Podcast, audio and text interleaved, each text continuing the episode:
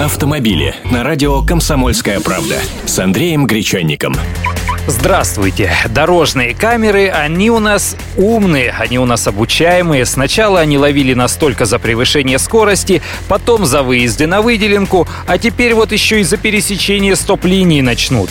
Первые такие заработали в Москве на Волоколамском шоссе. Строго говоря, установка камер, штрафующих за пересечение стоп-линий на запрещающий сигнал светофора, началась еще в 2012 году и планировалось ввести эти комплексы в строй еще ранней весной, но смогли начать только сейчас. Повторяю, пока только на Волоколамке, но скоро такие же появятся и на других перекрестках.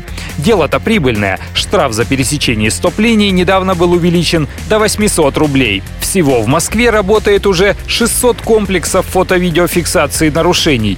До конца года их количество обещают увеличить вдвое.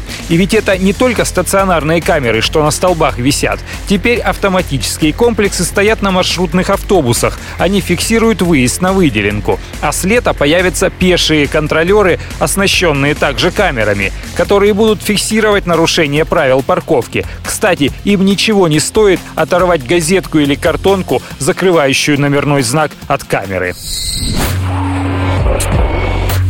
Автомобили с Андреем Гречанником.